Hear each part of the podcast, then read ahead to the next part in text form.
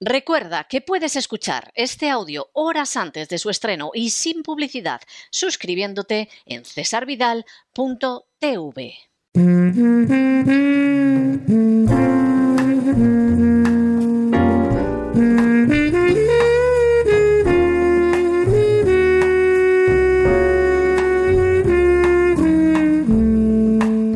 La biblioteca con Sagrario Fernández Prieto.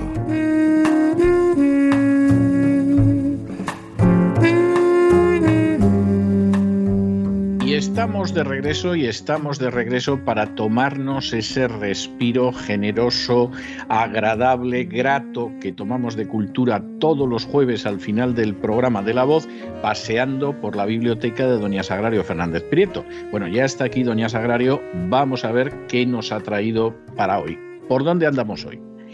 Pues hoy continuamos con Juan de la Encina. Eh, eh, vimos la primera parte que era sobre todo su, su, vida, su entretenida y agitada vida. Nos quedamos, creo que quedó claro esa disposición que tenía a vivir la vida, a viajar, que era un hombre simpático, amable, que se lo mm, querían llevar todos los, papas, eh, todos los mm, cardenales, todos los nobles. Era un hombre sumamente divertido, con muchas eh, habilidades, pero era también clérigo y tenía que responder a una serie de situaciones de su rango que parece ser que eso le costaba más aunque al final eh, mm, recuerde que acabamos diciendo que en sus últimos años eh, se fue a Jerusalén, hizo una peregrinación y en Jerusalén murió tranquilo. Que decir que murió tranquilo alguien como Juan de la Encina es que realmente hubo un gran cambio en su vida, porque fue un hombre que no paró de viajar y estamos a principios de, entre el 15 y principios del 16 y no paraba de, viajar, de, de, ir de un sitio a otro y sobre todo pasó mucho tiempo que tiene que ver mucho con su teatro, que es lo que vamos a ver hoy, mucho tiempo en Salamanca porque él estaba, era muy cercano a la casa de Alba y muchas de sus representaciones y muchas de sus estancias las hacía en el Palacio de los Alba. De modo que Salamanca fue una referencia muy importante en, su vida y donde pasó mucho tiempo.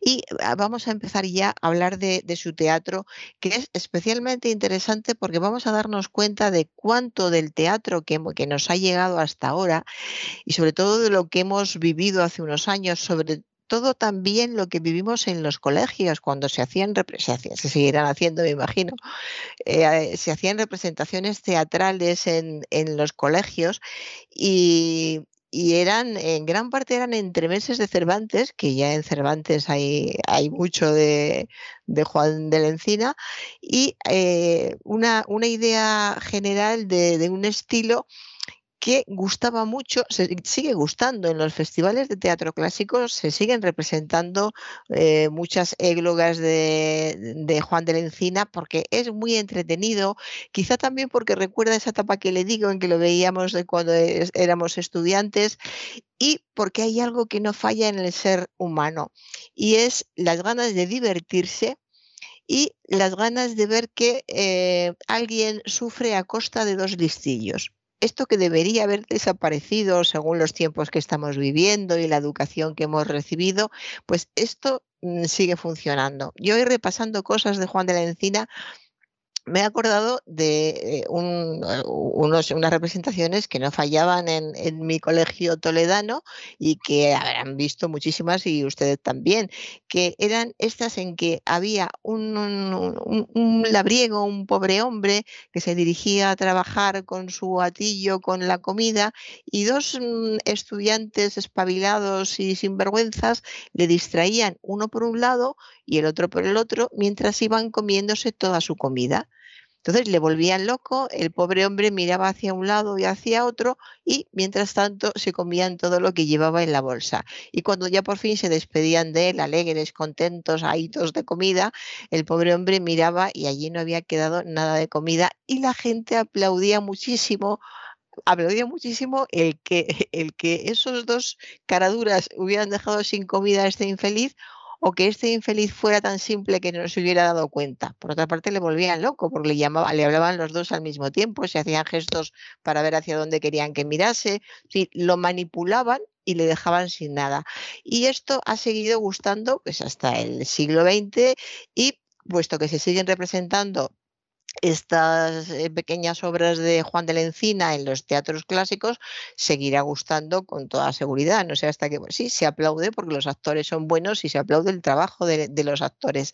Pero esta era la idea y seguimos, como ve, al hablar de su teatro, seguimos hablando de esos pastores, porque la producción fundamental de Juan de la Encina eran églogas y las églogas las protagonizaban los pastores, porque a los eh, nobles, como los duques de Alba, que fueron sus señores toda la vida, les encantaban los pastores, porque se reían con ellos, incluso ellos se disfrazaban de pastores para hacer pequeñas representaciones y seguía funcionando muy bien. Y sus églogas las representaban estos pastores. Atención, a veces también en el Palacio de los Alba se eh, em, representaban estas, estas églogas por lo mismo, los mismos duques de Alba que se vestían de pastores.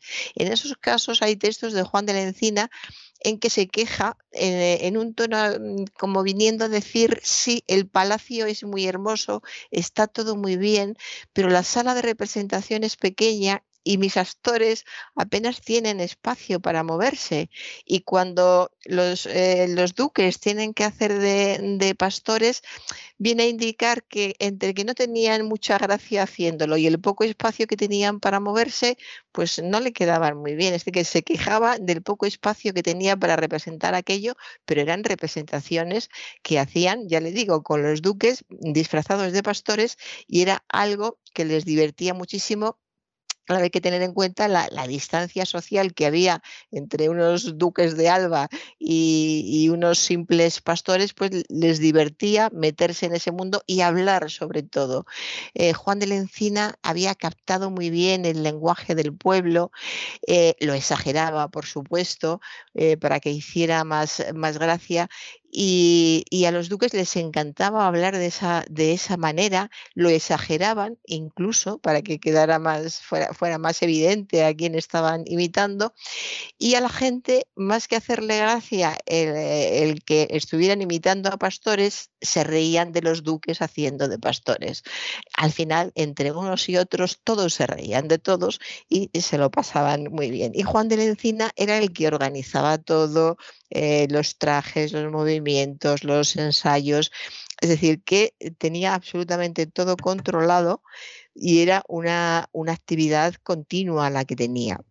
Eh, de la Encina tenía eh, dos direcciones muy, muy claras. Una era la dirección religiosa, escribía églogas, eh, perdón, obras, obras religiosas cuando llegaba la, la, Navidad, la Pasión, la Resurrección, y luego una, un aspecto, una línea profana donde estaba la égloga del carnaval eh, o de Antruejo, que esta es muy famosa, el auto del repelón, la égloga de Mingo, tenía, tenía muchas. Y tenía esas dos eh, versiones y utilizaba de todo lo que tenía, porque escribió muchísimo, utilizaba lo que le venía bien para el momento que se estaba viviendo.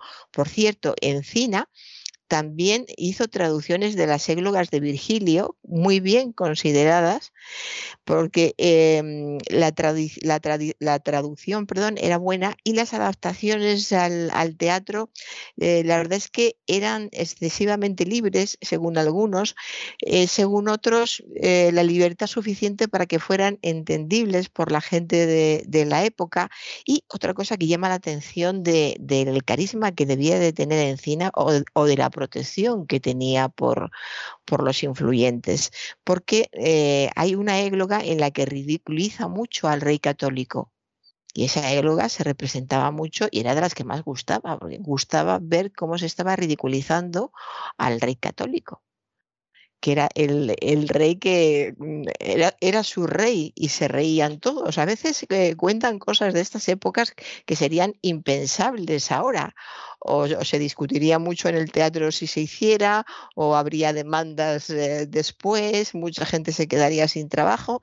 No sería tan fácil y sin embargo estamos en el siglo XVI haciendo cosas que son realmente muy, muy curiosas.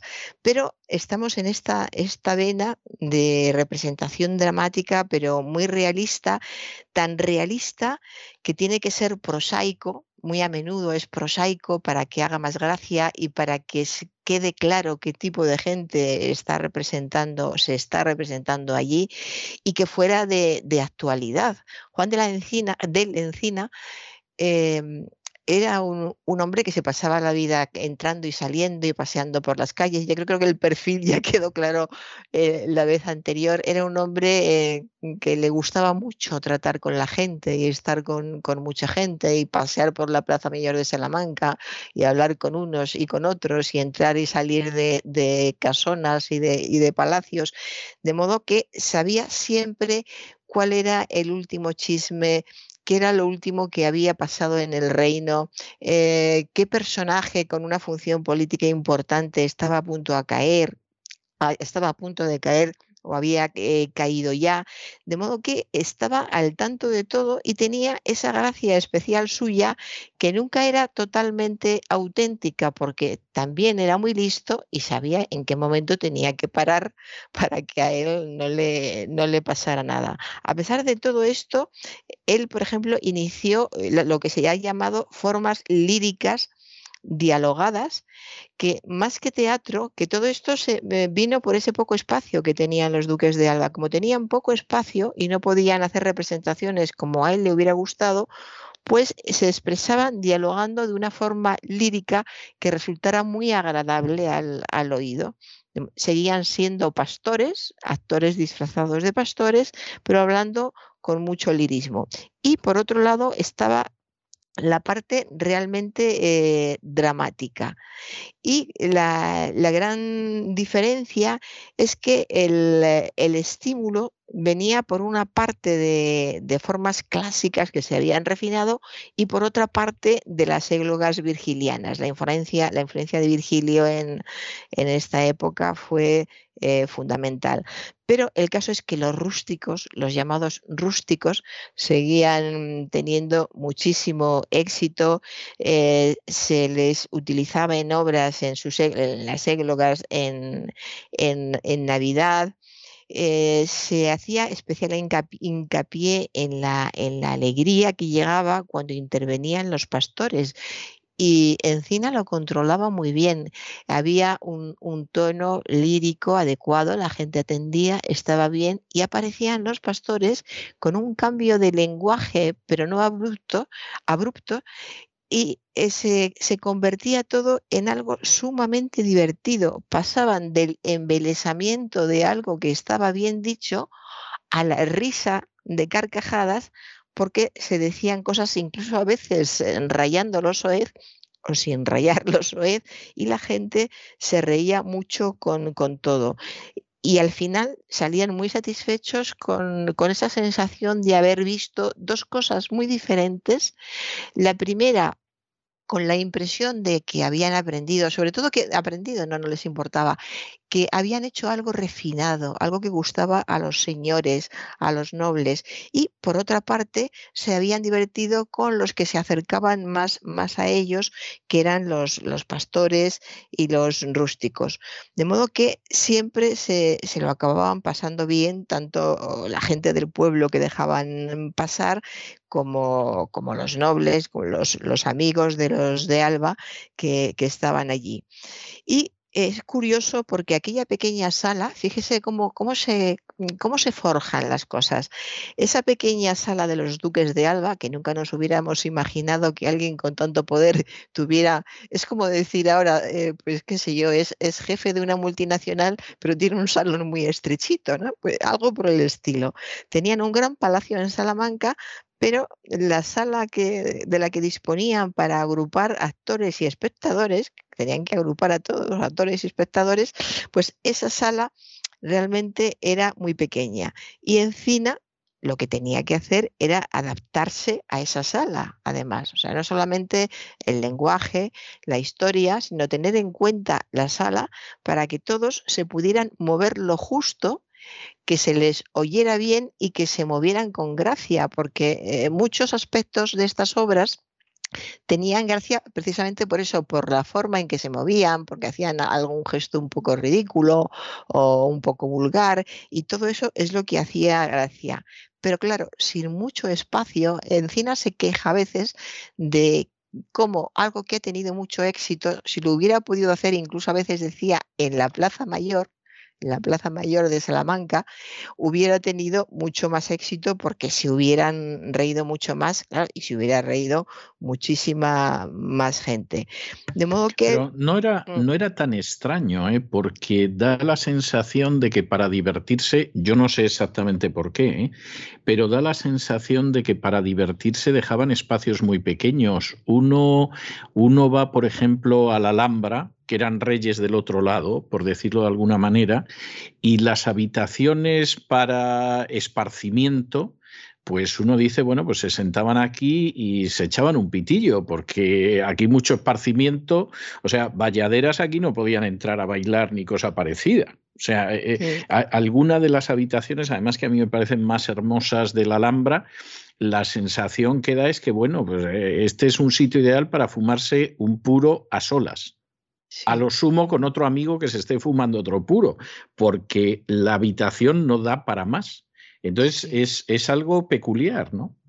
Yo pienso si es una cuestión de frío. Naturalmente en invierno haría mucho frío y no se podían permitir estar en espacios muy grandes porque no había un sistema de calefacción como podemos tener, eh, tener ahora.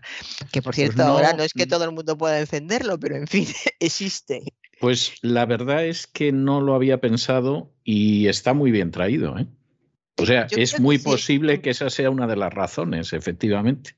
Sí, porque además hasta bien entrado el siglo XX, incluso en las casas de familias, eh, pues las familias del siglo XX, familias eh, burguesas, acomodadas, se ven esos pisos, son pisos para empezar muy oscuros, con las ventanas muy pequeñas lo primero que hacen quienes compran esos pisos es tirar tabiques para poder poner ventanas muy amplias y que entre mucha luz. Pero a la gente que vivía ahí inicialmente, pues le estoy hablando, por ejemplo, aunque nos vayamos un poco lejos, Galdós, la época de Galdós, las representaciones que hemos visto o lo que hemos leído de los pisos en los que vivían los personajes de Galdós eran sumamente oscuros de hecho, se quedaba muchísima gente ciega a principios del siglo XIX porque leían con quinqués y con poquísima luz. Y no dejaban entrar eh, el, sol cuando había sol, no dejaban entrar el sol porque estropeaba los muebles. Y cuando hacía frío, porque entraba el frío. De modo que en conjunto eh, las casas particulares han sido muy oscuras, muy frías y muy mm, lúgubres yo diría que hasta bien entrado el siglo XX y no solo en España. Porque hace poco estuve viendo un libro en el que se producían estancias eh, francesas y creo que eran eh, belgas, holandesas, eh, de esta zona, de principios del siglo XX y eran del mismo, del mismo estilo. Había más adorno, es el único detalle, más adorno en los vestidos de las mujeres estampados más alegres y más claros. Por ejemplo, las holandesas, pues, bueno, lo que hubiera dado alguna española por poder llevar un vestido de los que llevaban las, holandesas, pues, con esos eh, cuellos, esas eh, gorgueras blancas que llevaban, con sus escotes, con estampados de flores. Pero bueno, ya sabemos que eh, como son los, los holandeses, como era Flandes en, en general, era otro, otro espíritu y aquí, pues bueno, procedíamos de otra, de otra línea más austera, en la que además era la, austeridad por miedo, porque era igual podía ser igual de austero un, vestido en el que no sobresaliese absolutamente nada, porque incluso de las manos solo se veían las puntas de los dedos, no sobresalía absolutamente nada, pero ese mismo vestido podía ser blanco, beige, con un estampado de flores, con algún dibujo, pero en España solía ser siempre negro. Y sin embargo, en, estos eh, países de, Flandes, eh, en, algún, en Alemania, en otros países europeos, no eran así. Entonces, había una, una, diferencia, pues hay influencias de todo tipo, ¿no? Pues por influencia de, de la religión. No podemos decir que, curiosamente, por influencia de la climatología, que yo siempre pienso que es definitivo, pero por influencia de la climatología, las mujeres de las obras de Galdós tendrían que vestir todas más bien como Fortunata y no más bien como Jacinta, por poner un ejemplo. Y por poner un ejemplo, Por poner un ejemplo. es que esta es una imagen muy clara por los dos personajes tan, tan diferentes, dos mujeres atractivas, pero una es del pueblo, la otra es, la otra es, es fina.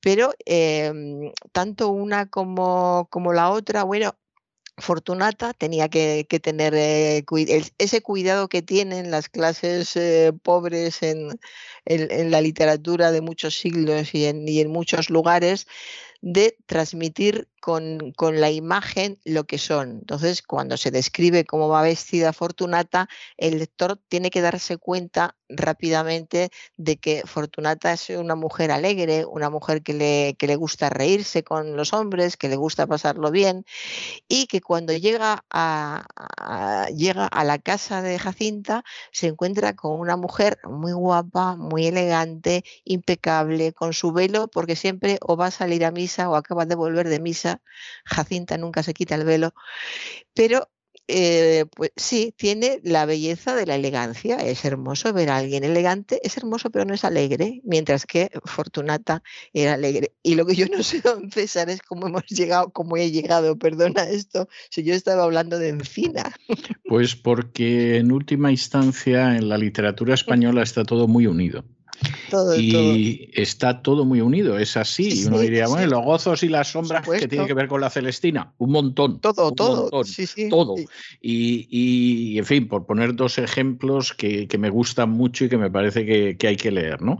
Pero podría poner multitud de ejemplos. Es que, es que en la literatura española está todo muy unido y de pronto estás leyendo al arcipreste de Ita y eh, te parece que estás oyendo a Quevedo por ejemplo, y, podría multiplicar los ejemplos, ¿no? Entonces no, no, no tiene nada de particular que le haya pasado a usted esto. A mí me pasa igual, a lo mejor hay que atribuirlo a la edad, pero creo que no. Creo que, creo que hay que atribuirlo más bien al hecho de que... A, la, a la literatura.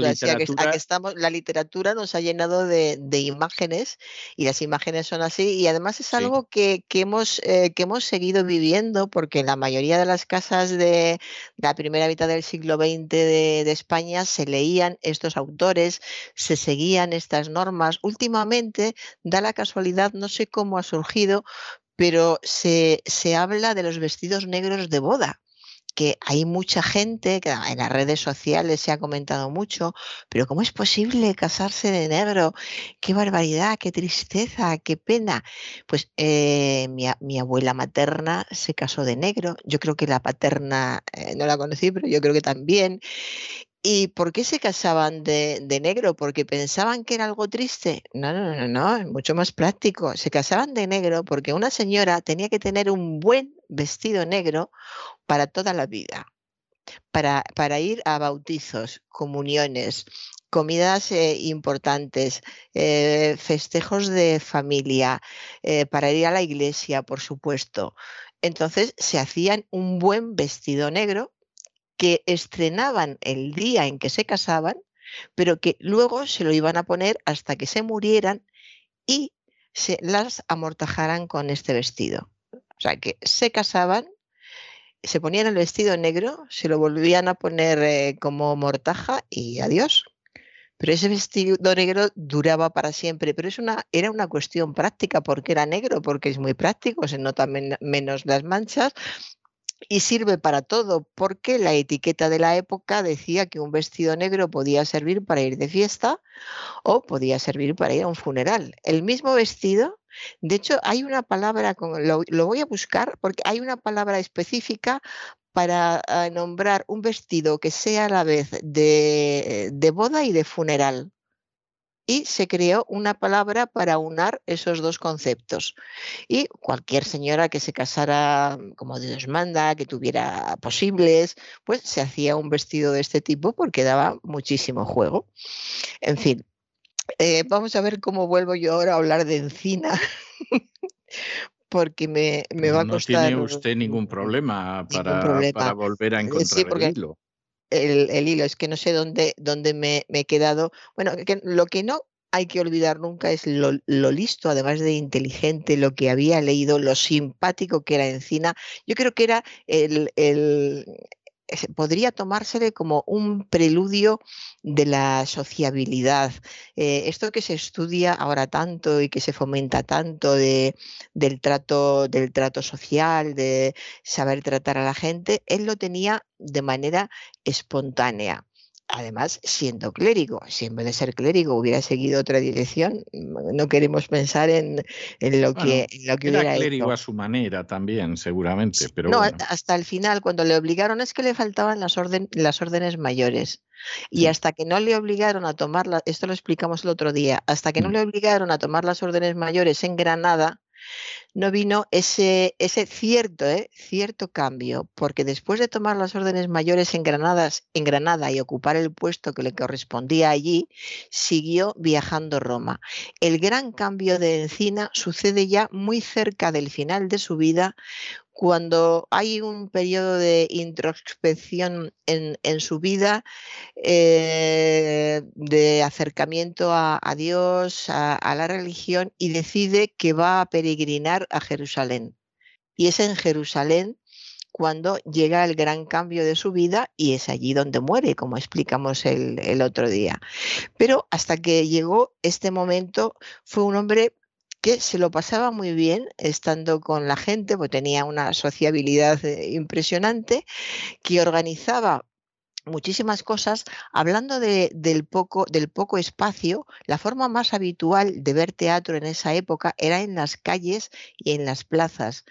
Eh, si no había plaza, si no había plaza, entre comillas, pero porque eh, cuando llegaba un grupo que iba a representar algo, por ejemplo en Salamanca, imagínense con esa maravillosa plaza, pues se ponían allí a representar su, su obra con la gente alrededor. Podía llegar otro grupo al mismo tiempo, pero en fin, que se podía llegar a la Plaza Mayor de Salamanca y encontrarse con cuatro o cinco grupos de teatro que ya habían llenado la plaza. Y entonces se iban por las calles adyacentes y también se representaban eh, muchísimas obras en calles, calles que no eran anchas, eran estrechas, por esta cuestión del frío también, por cierto, eran estrechas, pero se representaban también muchas obras de teatro. Yo me acordé ayer o antes de ayer viendo los eh, el carnaval de Cádiz, cómo separan las comparsas en sitios que son muy estrechitos, que a veces ves la calle y yo cuando lo vi la primera vez pensaba, pero ¿y, por qué no van a un sitio más ancho? Pues porque Cádiz está lleno de callejuelas estrechitas. Si esperan encontrar un sitio ancho, pues eh, no pueden cantar ninguna comparsa. No estoy hablando ya de lo del teatro, lo que hacen en teatro es esa parte. Pero en las calles tiene que ser donde cuando llegue un momento en que digan, aquí nos paramos, se forma un círculo alrededor, pero si la cámara eh, toma un poco de hace cierta panorámica, se puede ver que la calle es realmente estrecha, pero no importa.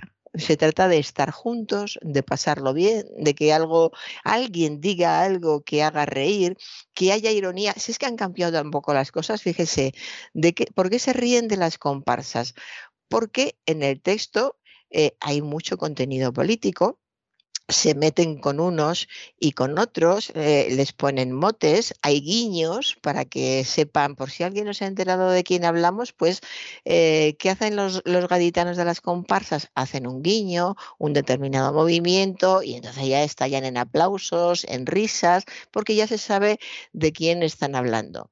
Aparte de la forma en que van vestidos, dígame usted si no se parece a lo que hacía Encina en sí, Salamanca. Sí, sí, sí, sí, sí. sí sin duda. Sin duda. Sin duda. Pues bien, en Encina trabajó mucho, escribió mucho, siempre tuvo éxito, sabía cuándo tenía que exagerar, era un genio. A veces exagerada, exageraba, a veces eh, se contenía, a veces adulaba a, los duques o algún otro noble, otras veces eh, hacía alarde del amor que sentía por, por ellos, vivía de ellos y tenía que tratarles, tratarles bien. Hay una de sus Mm, de sus églogas en las que habla del momento en que el duque de Alba dice que se tiene que ir a luchar a, Flandes, me imagino. Y entonces la duquesa se va a quedar sola y tristísima y él improvisó un texto para una égloga en la que se lamentaba de que una dama tan bella se quedara sola y sufriendo por, el, eh, por, su marido el duque, que sería un valiente caballero que defendería, etcétera, etcétera. Pero todo improvisado porque no podías dejar, era una vida con mucha tensión también, o te mantenías muy joven o, o, te morías de un infarto, supongo porque había que, estar al quite de todo lo que pasaba. Si te enterabas de que el duque tenía que marcharse a Flandes y la duquesa se quedaba sola y no decías nada, podía venir un listillo que te pisara el tema y te dejara sin él. De modo que había mejor improvisar, aunque luego te fueras a casa con la idea de con más tiempo lo hubiera hecho mejor, que a quien no le ha pasado eso durante todas las épocas de la vida, mejor improvisar a quedarte sin, sin el tema. Y Encina, Encina eh, trabajaba mucho y pulía. Sus versos tienen un ritmo, acuérdese del, del que cité el otro día, eh, este tan hermoso que decía, no te tardes que me muero, carcelero, no te tardes que me muero, que era una preciosidad. O sea, tenía eh, mucho ritmo, tenía sensibilidad, sabía versificar muy bien y siempre que se prestaba la, ocasión hacía lo que podía. Eh, a un hombre como él le gustaría lo, de los, los rústicos, los pastores, el reírse de ellos. Pues seguramente sí, también yo creo que es ese perfil de persona a la que le gusta todo porque es muy, muy vital. Las personas que son muy vitales eh, están dispuestos a hacer lo que se presente poniendo, poniendo su nota de, de energía, de genialidad, de alegría. Claro, imagínese qué suerte dar con, un Juan de la Encina que ponga estos tres ingredientes en cualquier cosa que vea que están haciendo o que va a hacer él directamente. De modo que al final no, no, no extraña en, absoluto que le llamaran de todas partes y que los papas quisieran estar con él y, los cardenales españoles eh, también. Fíjese, tengo aquí delante eh, un eh, son tres versitos nada más de una de sus poesías. Hoy comamos y bebamos y cantemos y holguemos, que mañana ayunaremos.